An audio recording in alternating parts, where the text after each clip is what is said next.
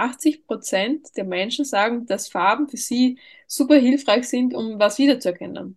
Ja. Also wenn man sich vorstellt, welche Limonadenhersteller, eine große mhm. Marke, haben die Farbe Rot und Weiß. Ja, ja. Brauche ja. den Namen gar nicht nennen, die Leute wissen das sofort. Oder welche Farben hat Ikea? Das, das ist einfach so in uns drinnen. Deswegen ja. hilft es extrem, wenn man sich ein, zwei Farben quasi festlegt, sagt, das sind meine Farben. Ja. Man kann natürlich ein bisschen mehr nehmen, aber da auch mein Tipp, nicht zu viele Farben nehmen. Das wird dann wieder sehr schnell undurchsichtig.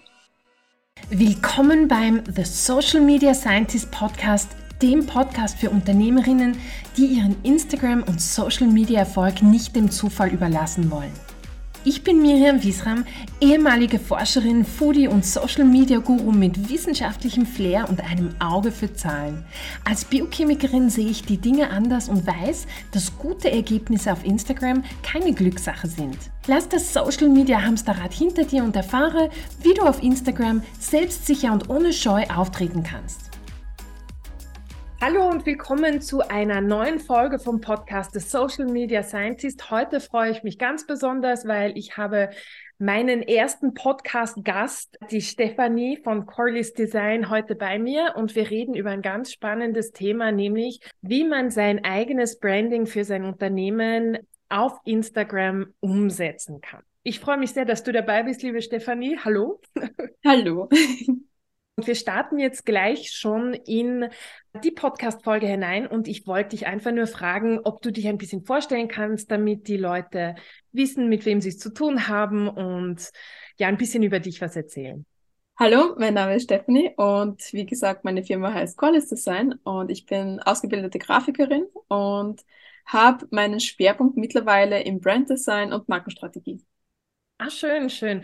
Und äh, dein Name, Corlys Design, ich finde den so spannend. Äh, von wo hast du Die Frage kriege ich tatsächlich des Öfteren gestellt. Ähm, es hat sich so zugetan während meiner Matura-Lernphase, sprich äh, mittlerweile elf Jahre her, habe ich die Nachricht von meinem Kumpel bekommen, er weiß jetzt seinen Piratennamen.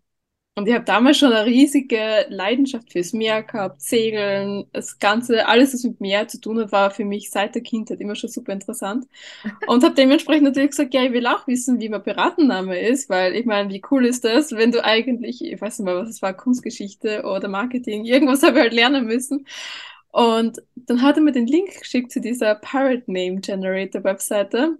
Und da ist eben rausgekommen, dass mein Name Captain Collis Blackbeard ist. Und seitdem bin ich eigentlich auf Facebook wirklich auch unter Collis Blackbeard zu finden, weil ich mir das Gefühl gehabt habe, ich möchte es nicht, dass die Firmen, wenn man sich dann später irgendwo bewirbt, die schauen dann immer auf die Webseite oder auf die Facebook-Seite und mein, damals war Instagram noch nicht so groß, aber eben, die schauen halt einfach, was teilt die Person so und können so ein bisschen reinsneaken. Und das wollte ich nie, das ist mir immer zuwider gewesen. Und habe mir gedacht, naja, wenn ich nicht meinen echten Namen verwende, dann finden sie mich nicht. Und bin eben seitdem unter Collis Blackbeard unterwegs. Und das Ding ist halt, viele Leute haben dann schon wirklich gedacht, das ist mein echter Name. Also es ist wie so ein alter Ego geworden.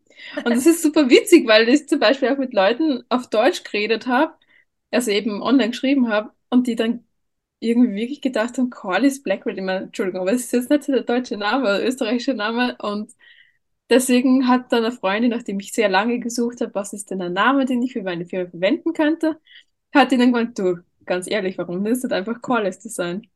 Ah, und dann cool. gedacht, ah, stimmt, eigentlich so naheliegend und irgendwie war es für mich einfach nicht auf dem Schirm. Und deswegen haben wir gedacht, okay, bevor ich jetzt quasi einen dritten Namen etabliere, nehme ich einfach das. Und der Vorteil ist halt, es ist kurz und es ist leicht auszusprechen. Egal ob, also ich habe es probiert mit vielen Leuten.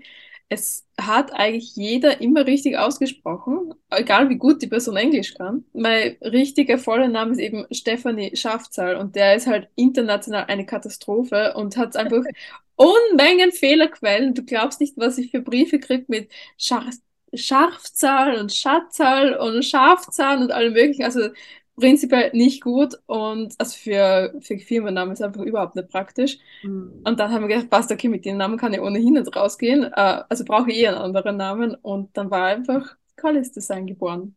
Na cool, das ist eine coole Geschichte. Du bist jetzt selbstständig tätig Genau. Und wie bist du eigentlich zu deiner Selbstständigkeit gekommen? Oder was hat dich da motiviert? Hast du da eine, eine, eine besondere Motivation gehabt, die dich dazu geführt hat?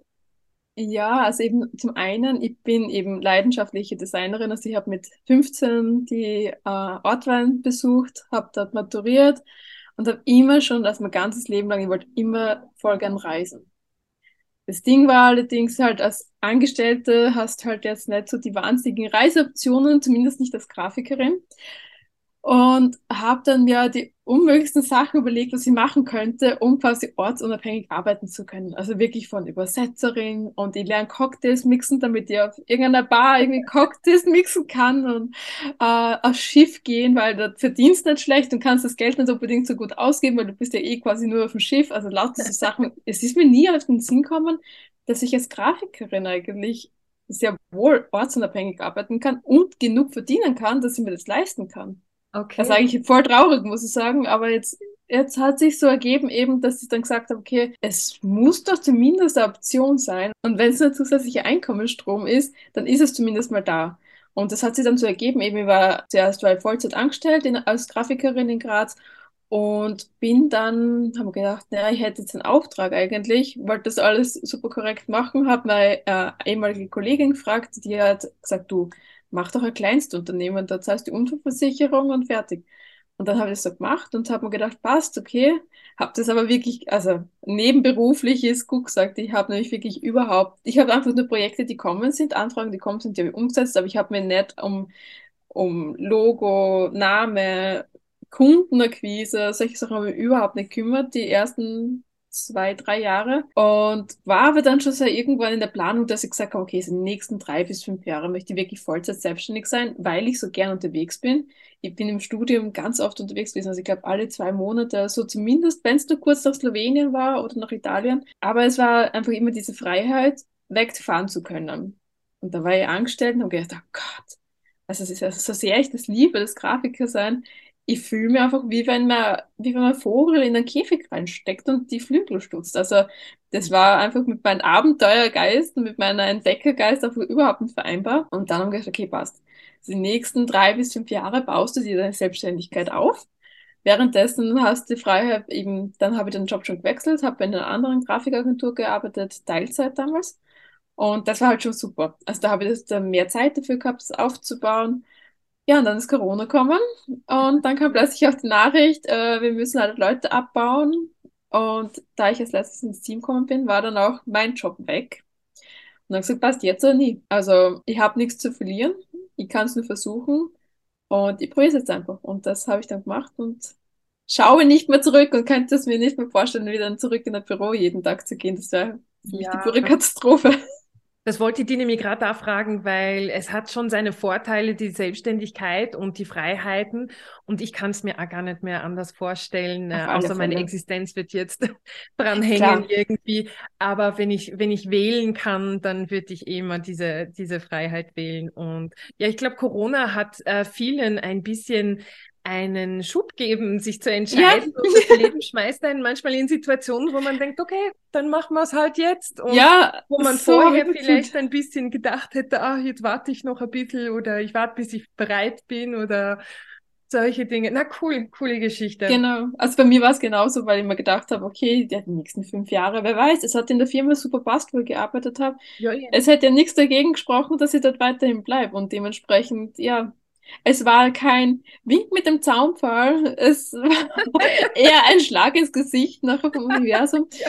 Aber ich habe mir gedacht, jetzt oder nie. Also das Schlimmste, wie du sagst, das Schlimmste, was passieren kann, ist einfach wieder einen Job zu suchen. Und genau. ist, ist ja voll in Ordnung. Na super. Gott sei Dank noch nicht notwendig. Ja, ja. Das freut mich. Na, coole Geschichte. Also das, ich glaube, da können sich viele Selbstständige auch mit identifizieren, dass sie einfach ein bisschen einen Push bekommen haben ähm, an verschiedenen Situationen, wo sie dann gesagt haben, na, ich, ich gehe jetzt all in und, äh, und mache das alles.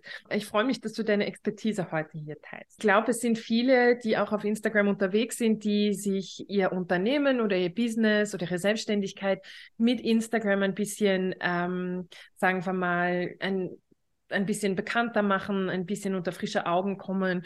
Und da ist das Thema Branding auch immer ein sehr spannendes Thema und ein sehr wichtiges Thema. Und Äh, heute wirst du uns ein bisschen erzählen, wie man sein Branding auf Instagram umsetzen kannst.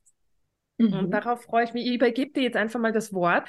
Lass dich einmal in deine Domäne rein, äh, dich stürzen. Und ja, ich freue mich auf deine Tipps und was du uns dazu sagen kannst. Perfekt, freut mich auch sehr. Ähm, was ganz wichtig zu verstehen ist, und das ist, glaube ich, einer der Fehler, den viele Leute machen, die nicht selbst in der Branche tätig sind, ähm, die setzen Branding mit Design gleich. Und das ist es aber überhaupt nicht.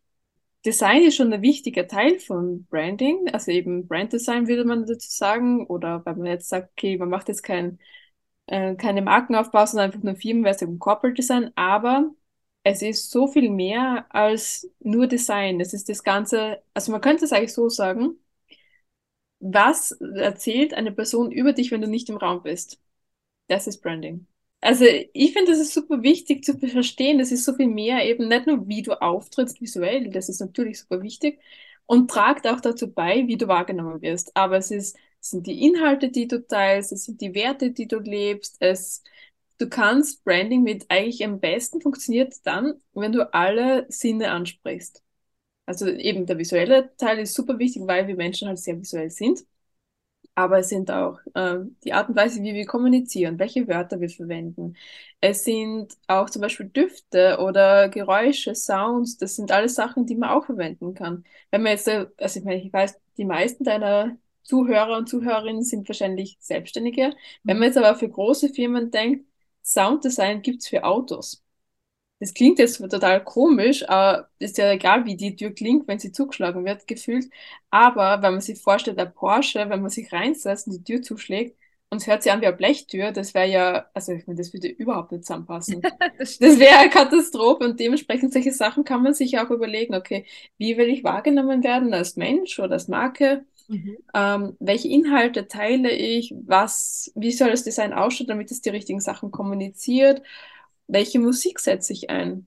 Also das Ganze, das sind alles so viele Faktoren unterschiedlich, die ich ganz effizient und sehr spezifisch eigentlich nutzen kann, damit die Menschen mich so wahrnehmen, wie ich das möchte. Also das ist eigentlich das Ziel der Branding, dass man jetzt nicht dem, den Zufall eigentlich alles überlässt, wie man wahrgenommen wird, sondern dass man da schon ein gewisses Gespür, also die richtigen Rädchen dreht, damit die Menschen mich so wahrnehmen, wie ich das eigentlich plane, initiiere, vorhabe. Und das ist eben super äh, wichtig eigentlich, weil die meisten haben sicher schon vom ersten Eindruck gehört. Also wenn man Menschen kennenlernt, der erste Eindruck zählt. Aber dass das ganz, ganz essentiell ist eigentlich auch bei Markenaufbau, bei Produkte, bei Firmen. Das wissen viele nicht oder ist ihnen einfach nicht bewusst. Also man hat da, man sagt so 0,1 Sekunde, also Zehntelsekunde hat man dafür Zeit, dass man wahrgenommen wird in einer Art und Weise, wie man es eben plant? Also ist es professionell oder schaut das eher aus, wie wenn es alleine machen würde? Schaut es hochqualitativ aus oder eher so 0815? Ist das ein Produkt, das sie haben will, das sie kaufen will, oder ist mir das Ding sowas von wurscht, dass es eigentlich, keine Ahnung, welche Marketingmaßnahmen machen muss, damit es mir überhaupt auffällt?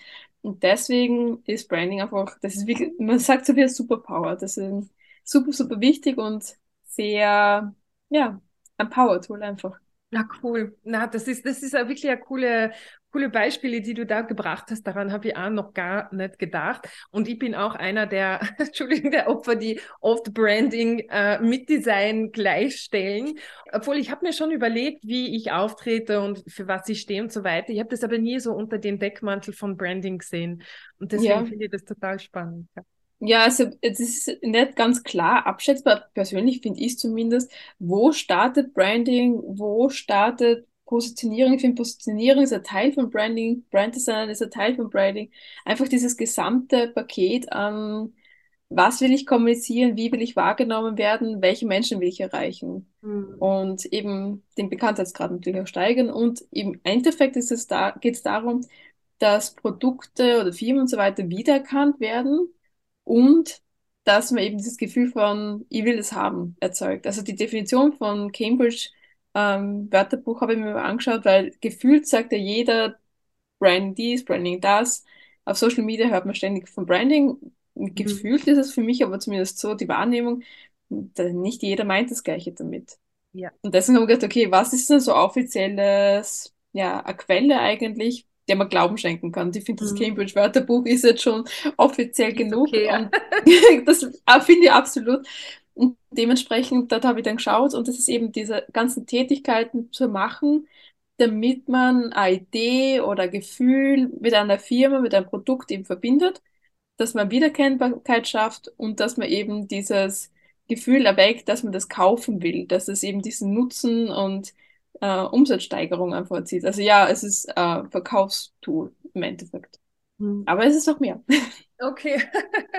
Hast du zum Beispiel ein paar Firmen oder Unternehmen, die du zum Beispiel von der Branding-Seite sehr spannend findest? Apple ist natürlich ein super Beispiel, weil wenn man bedenkt, es gibt ein neues Produkt von ihnen und die Leute schlafen vor den Shops, damit sie sich das neue iPhone kaufen können, das gefühlt drei bis viermal so viel kostet wie Handys vom Mitbewerb. Also ich meine, wenn die Branding nicht verstanden haben, wer dann? Es ist Ja. schon eine sehr gute Marke. Natürlich, die haben auch Budget, das ist schon klar. Das ist auch etwas, wofür man Budget haben sollte. Es ist jetzt nichts, wo man sagt, okay, das machen wir alles kostenlos. Das funktioniert schon gleich gut wie bei Apple. Das ist nicht der Fall. Aber es ist schon, dass man sehr viel mehr bedenken kann. Eben nicht nur, dass man jetzt eine super teure Werbekampagne schalten kann, sondern auch, wie kommuniziere ich das Ding? Das hat man auch gesehen beim Vergleich mit dem iPod und mit dem, mit den MP3-Playern. Die Mhm. MP3-Player, die waren ja nicht schlechter. Zumindest habe ich so erfahren, dass die eigentlich gleich gut waren, die es die teilweise sogar schon früher gegeben hat. Mhm. Das Ding war halt, keiner hat sich was unter 512 Megabyte vorstellen können. Ja, ja. Und Apple hat halt einfach dann gesagt, ich weiß nicht mehr ganz genau den Wortlaut, ich glaube 1000 Songs in your pocket. Ja, ja. Und darunter hat sich jeder was vorstellen können, weil es war klar, keine Ahnung, CD hat durchschnittlich 12 bis 18 Songs gehabt und dann war Ja. Schluss.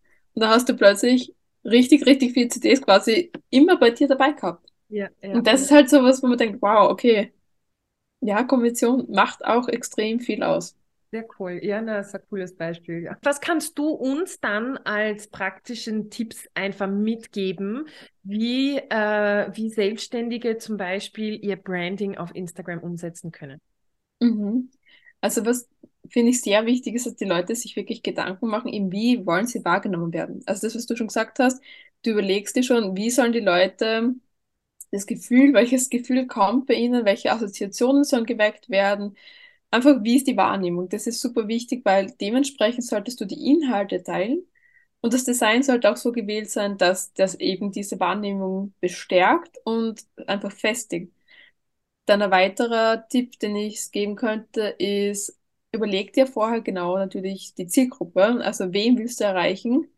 Und ganz wichtig, alle ist keine Zielgruppe. Also wenn du versuchst, alle zu erreichen, wir wissen, dann erreichst du genau niemanden oder nur die Leute, die ohnehin deine Kunden werden, die, mit denen du nicht in Austausch gehen wirst. Aber eben auch da wirklich überlegen, okay, wen will ich erreichen und die Kommunikation wirklich auf diese Leute trimmen und das Design auch so machen oder machen lassen, dass es eben die Zielgruppe auch anspricht. Okay. Weil zum Beispiel, wenn ich jetzt, keine Ahnung, Konditorin wäre, werde ich mit einem Design, das ausschaut wie von einem Architekten, jetzt wahrscheinlich nicht wahnsinnig viele Aufträge generieren, außer mein Stil ist von den Torten wirklich genauso wirklich hardcore geometrisch und Industrial Style. Ja, das, das kann funktionieren, aber so eine Standardbäckerei wird es damit schwer haben. Ja, ja. Also das ist auch super wichtig. Und drittes, was mir ganz oft auffällt, ist, dass die Leute sich sehr häufig verstecken. Also gerade auf Social Media, es heißt ja Social Ja. Media. Also man muss ein bisschen sozial sein, mit den Leuten interagieren, sich auch ein bisschen zeigen. Man sagt auch, wenn du in den neuen Kästchen oder neuen Feldern vom Instagram-Feed kein einziges Mal zu sehen bist, dann machst du das falsch, weil die Leute schauen nicht den ganzen Feed durch, bis die vielleicht irgendwann mal ein Foto von dir finden, Mhm. sondern die schauen ganz kurz auf dein Profil und wenn du dann nirgendwo zu sehen bist, dann sind die im normalsten Normalfall sind die dann weg. Mhm. Also eben nicht nur Stockfotos verwenden, schon auch qualitätsvolle Fotos, nicht nur diese Handyfotos, wo du denkst, okay, gut, das könnte man vielleicht ein bisschen besser machen. ähm, aber auch, dass man einfach das Gesicht mal sieht, Ja, dass man ja, auch in den Stories mal auftaucht, dass man da vielleicht nicht nur Fotos von sich teilt, sondern wirklich mal in die Kamera spricht. Mhm. Übrigens, kleiner Tipp, ich weiß, das ist für viele eine Herausforderung. Was ich persönlich mache, ich filme das vorher mit dem Handy, mit der normalen Kamera. Und wenn ich dann zufrieden bin, dann poste ich das erst auf Instagram. Es ist ja kein Live, dementsprechend, das ist ja nicht, ja. you have one shot und dann ist es das, sondern ja, ja, da, das hilft ein bisschen quasi die Hemmschwelle zu reduzieren, finde ich. Genau. Aber das, die Stories sind einfach so wichtig, weil man da eben die Persönlichkeit ein bisschen besser kennenlernt. Man kriegt ein bisschen Gespür für die Person und hat dann eher das Gefühl, okay, ich kenne die Person vielleicht schon. Also so war es ja bei uns, glaube ich, auch. Wir haben uns vorher noch nie gesehen und wie wir uns ja. dann getroffen haben, war das echt so, hey, die Miriam, die habe ich schon so oft gesehen. Ja. Also das ist, finde ich, super wichtig. Ja, wirklich. Und es ist wirklich auch zumal als Selbstständige, wenn man jetzt nicht so ein riesen Marketingbudget hat, dass man auch mit Gesicht und, sagen wir mal, Engagement hinter seinem sein Projekt seiner Selbstständigkeit steht und sich dann auch zeigt. Ich weiß, es ist schwierig, zumal äh, viele Frauen, also ich habe auch viele äh, sagen wir mal, viele Damen 40, 45 plus, die wirklich Hemmungen haben, sich auf der Kamera zu zeigen oder sich auf Instagram zu zeigen. Aber es ist wirklich sehr wichtig. Und äh, es muss auch nicht immer so, es muss auch nicht immer perfekt sein. Also Hauptsache Nein, ein bisschen raus, ein bisschen Mut haben und man wird da sehen, man bekommt das auch sehr positiv von äh, der Community zurück wenn man das macht. Ja, auf alle Fälle eben ist nicht diesen Gedanken, mal, es muss jetzt perfekt sein. Es muss, ja. keine Ahnung, ich darf mich ja nicht verreden oder ich darf, keine Ahnung, es muss wirklich perfekt sein. Es ist kein, es ist ja auch nur 24 Stunden sichtbar. Und wenn man wirklich sagt, okay, das ist jetzt wirklich nicht so gut gewesen oder man hat Feedback bekommen, dass die Qualität jetzt nicht so gut gewesen wäre, also da kann man es ja immer löschen. Es ist ja nichts permanent. Und dementsprechend darf man sich da, glaube ich, nicht zum Kopf machen. Es ist meistens eben das Anfang, ist das Schwierigste. Das wird dann irgendwann so gewohnt, aber es hilft wirklich wahnsinnig für diesen Vertrauensaufbau. Und wie du sagst, man kann damit so viel Leidenschaft transportieren fürs eigene Business, ja, ja, für ein ja. Produkt, man kann es viel besser überzeugen. Und was mir auch zum Beispiel aufgefallen ist, man kann eben Sachen, auch je nachdem, ob man ein Produkt hat oder Dienstleistung, aber man kann zum Beispiel auch Leute sehr viel eher anziehen, die ähnliche Gemeinsamkeiten haben. Genau. Also zum Beispiel bei mir ist es wirklich interessant, ich habe mehrere meiner Kundinnen, die alle Fans von Norwegen, oder nicht Norwegen, Skandinavien sind. Also wer mich kennt, der weiß einfach, ich bin ein super Fan von Norwegen und ich liebe das Meer und Reisen und so weiter. Und das haben auch meine Kunden, also ein paar meiner Kundinnen. Also die sind einfach auch gerne unterwegs und zwar nicht so, ja, ich möchte gerne mal wieder fortfahren und sind dann eine Woche all in irgendwo am keine Ahnung, in Januar am Meer, sondern wirklich abenteuerlich unterwegs oder mit Solo-Trips unterwegs und sind auch gerne in Skandinavien. Das sind einfach so Sachen, das sind Gemeinsamkeiten. Also ich glaube mhm. nicht, dass das Zufall ist, dass ich solche Leute auch anziehe. Ja, ja, ja. Na, das kann ich ja unterschreiben. Nur man sagt ja auch immer, also viele haben auch die Angst, oh, ich mag das jetzt nicht machen, ich mag mich jetzt nicht selbstständig machen. Es gibt das schon zigmal auf dem Markt.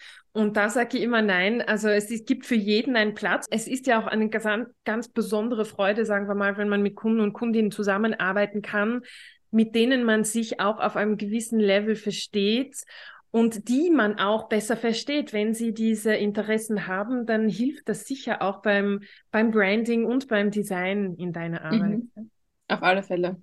Eben, ja. also bei, bei meiner Arbeit geht es ja darum, dass ich die Person verstehe und quasi visuell ausdrücken kann, was die Person ausmacht oder die Marke ausmacht, mhm. wen sie eben anziehen wollen. Also ich kann eben kein gutes Design machen, wenn ich das Gefühl nicht habe, ich habe die Person verstanden und ich habe die Dienstleistung nicht verstanden, was sie damit bezwecken wollen. Mhm. Design ist quasi in dem Fall einfach eine Variante, wie man das ausdrückt. Eine andere wäre zum Beispiel Fotografie oder eine andere wäre wieder Texter, Texterin. Mhm die einfach die, die ganzen Sachen dann eben durch die Kommunikation dann ausdrücken oder eben Fotografie eben oder Video eben dann das Ganze wieder visuell, aber auf eine andere Art und Weise. Deswegen sage ich auch immer zuerst die Markenstrategie machen, damit man sich eben überlegt, wie will ich wahrgenommen werden, was will ich kommunizieren und so weiter und dann erst die Sachen wie Design, Texten und so weiter, weil umgekehrt macht es keinen Sinn. Also ja, Kann man ja, schon ja. machen oder müsste man das Design korrekterweise nochmal machen, damit es das ausdrückt, was es ausdrücken soll. Deswegen ist die logische Reihenfolge für mich zuerst Markenstrategie und darauf dann alles aufbauen. Ja, na, und das ist dann auch so ein, ein dynamischer Prozess, den du mit Kunden und Kundinnen machst, oder? Genau. Also das ist nicht nur ein Gespräch und dann kriegen sie ein Paket. nein, nein, nein. Also ich mache zum Beispiel so, ich mache zuerst Markenstrategie dann mache ich einen Workshop, der dauert in Summe sieben Stunden, ist deswegen aufgeteilt in drei Teile. damit es jetzt nie zu viel wird. Eben die Markenseele, die Markenpersona, die Markenpositionierung, das sind so drei Einheiten. Und dann mache ich darauf basierend dann die Roadmap, also ich sage so die Markenstrategie Roadmap, andere sagen dazu Guideline oder wie auch immer. Und das ist dann für mich dann diese Grundlage, okay, das Design muss Folgendes ausdrücken, muss Folgendes sagen, Folgendes mhm. kommunizieren. Ich gebe den die Roadmap oder eben dieses PDF dann auch den Kunden. Dann machen wir Nachbesprechung, damit für sie auch alles klar ist, damit sie wissen, wie sie es anwenden können. Und kreiere dann erst das Design. Und auch da ist natürlich jetzt nicht einfach, okay, passt, das ist es und fertig und nimm das, sondern natürlich, das ist auch ein Prozess eben mit mhm. Korrekturschleifen und so weiter und so fort. Ja, das waren jetzt schon einmal drei wirklich, wirklich wichtige Tipps und ähm, für mich auch ganz viel Gedankenfutter. Aber ich glaube, du hast da noch äh, ein paar auf Lager. Ja, genau. Also ein weiterer wäre eben das Instagram-Profil wirklich als großes Ganzes zu betrachten und zwar nicht nur diese Gewichtung auf die Posts, die sind natürlich super wichtig, aber wenn jetzt eine Person auf die auf den Profil oder auf den Feed kommt, dann ist halt super wichtig, dass das die schauen sich das gesamte Ding an. Ist das Profilfoto sympathisch? Ganz wichtig, bitte kein Logo verwenden, sondern das Foto vom Gesicht. Das machen nämlich auch viele, dass sie dann das Logo reingeben. Das schaut zwar cool aus, aber wir müssen bedenken, hinter diesen Profilen stecken Menschen und man möchte doch wissen, wie der Mensch ausschaut. Also ja. Menschen kaufen von Menschen, deswegen unbedingt das Foto, dem das eigene Porträt und dann auch die Biografie natürlich, die auch optimal nutzen, dass man da das so rüberbringt, was man eben aussagen möchte und nicht zu denken, ja, das sind eh nur drei Zeilen und keine Ahnung, das ist, wird schon wurscht sein, das mhm. ist nicht egal. Und dann auch eben die Highlights kann man auch super einsetzen, dass man da auch wirklich was von sich zeigt, von seiner Dienstleistung oder von seiner Arbeit, über sich selbst was macht oder ein eigenes Highlight über sich selbst macht oder Kundenfeedback und solche Sachen. Mhm. Und dann natürlich auch eben die Stories und die Posts und die Reels und so weiter. Auch da auch vom Design her, der Input, die Farben und die Schriften, die man festgelegt hat, immer wirklich durchziehen auf alles, was irgendwie durchziehbar ist quasi. Also da wirklich schauen, dass man da nicht ständig andere Farben verwendet. Ähm, das wäre auch schon der weitere Tipp.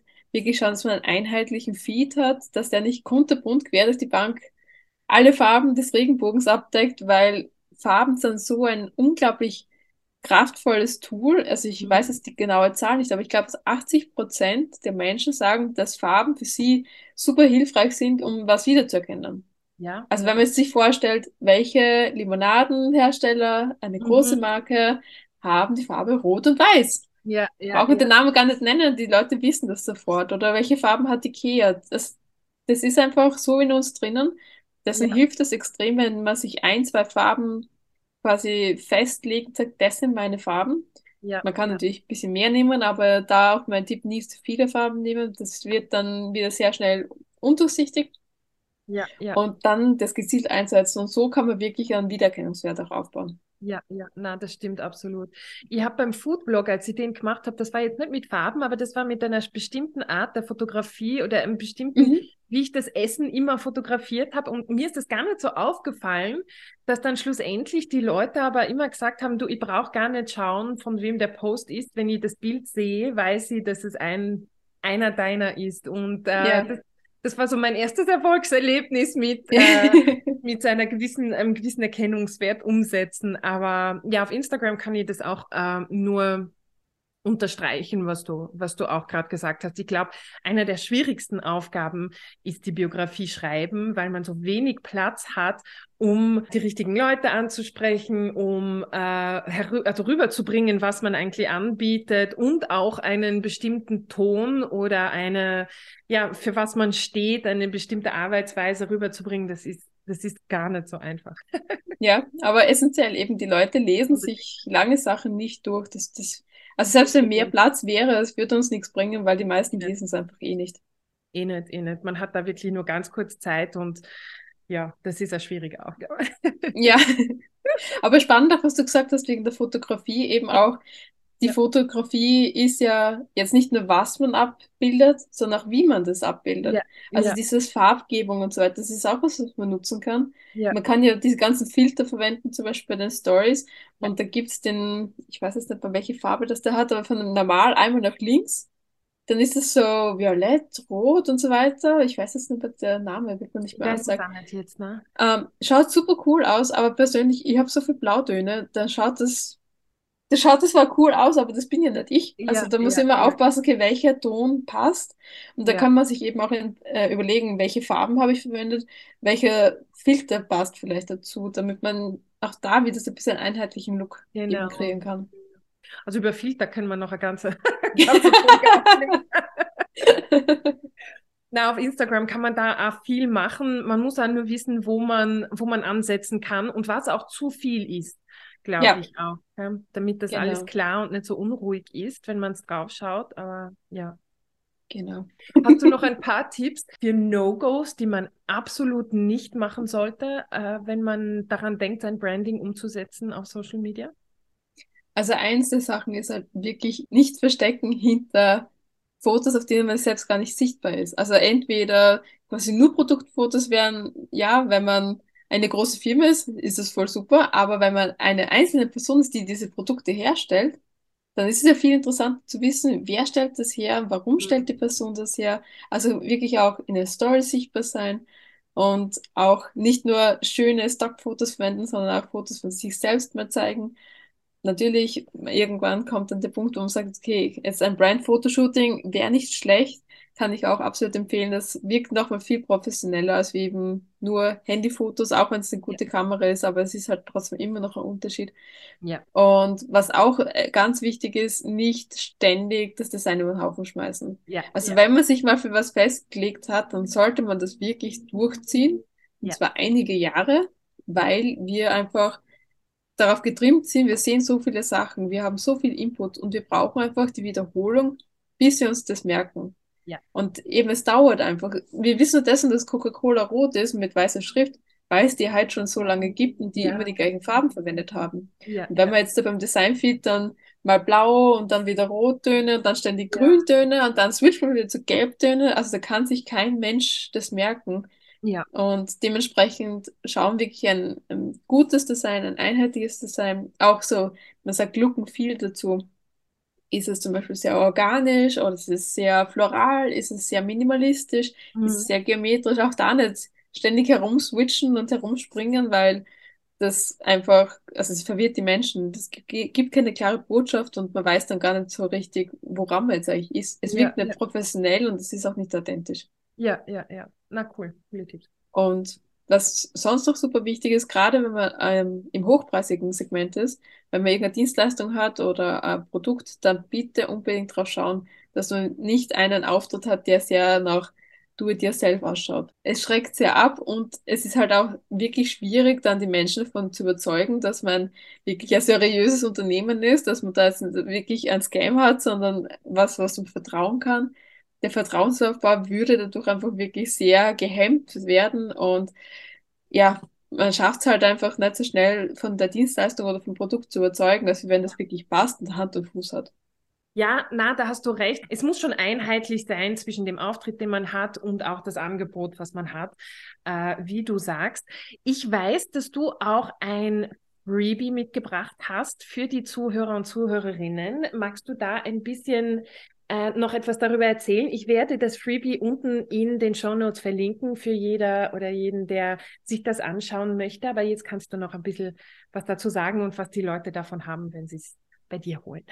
mhm. Ja, klar. Also ich habe etwas mitgebracht. Das ist ein kleines Branding Workbook, könnte man sagen, in dem es eben darum geht, dass man sich mal überlegt, okay, was biete ich wirklich genau an? Für wen biete ich es an? Warum biete ich das auch an? Also wer Simon Sinek und den Golden Circle kennt, der, bei dem hat es jetzt wahrscheinlich geklingelt. Ja. Und auch was die eigenen Werte sind, wie man wahrgenommen werden möchte. Das ist eben so ein Workbook, das kann man dann selbst ausfüllen, kann man auch direkt am Laptop ausfüllen, muss man nicht ausdrucken. Und genau, es ist so ein bisschen eine Vorarbeit, dass man so wie eine kleine Mini-Markenstrategie quasi als Grundlage hat. Okay, eine Mini-Markenstrategie, das ist wirklich etwas, was vielen von den Hörern und Hörerinnen weiterhelfen können. Also ich werde das Freebie verlinken unten in den Show Notes. Also jeder kann sich dann ähm, das holen. Ihr könnt der Stephanie auch auf Instagram folgen unter corlys.design. Und sie hat immer ganz, ganz spannende Stories, die ich auch immer sehr, sehr gerne anschaue. Also äh, ein ganz cooler Account zum Folgen. Ich sage einmal vielen lieben Dank, Stefanie, dass du dir die Zeit genommen hast, heute dabei zu sein. Und ja, wünsche dir bis dahin noch alles Liebe. Dankeschön, danke sehr.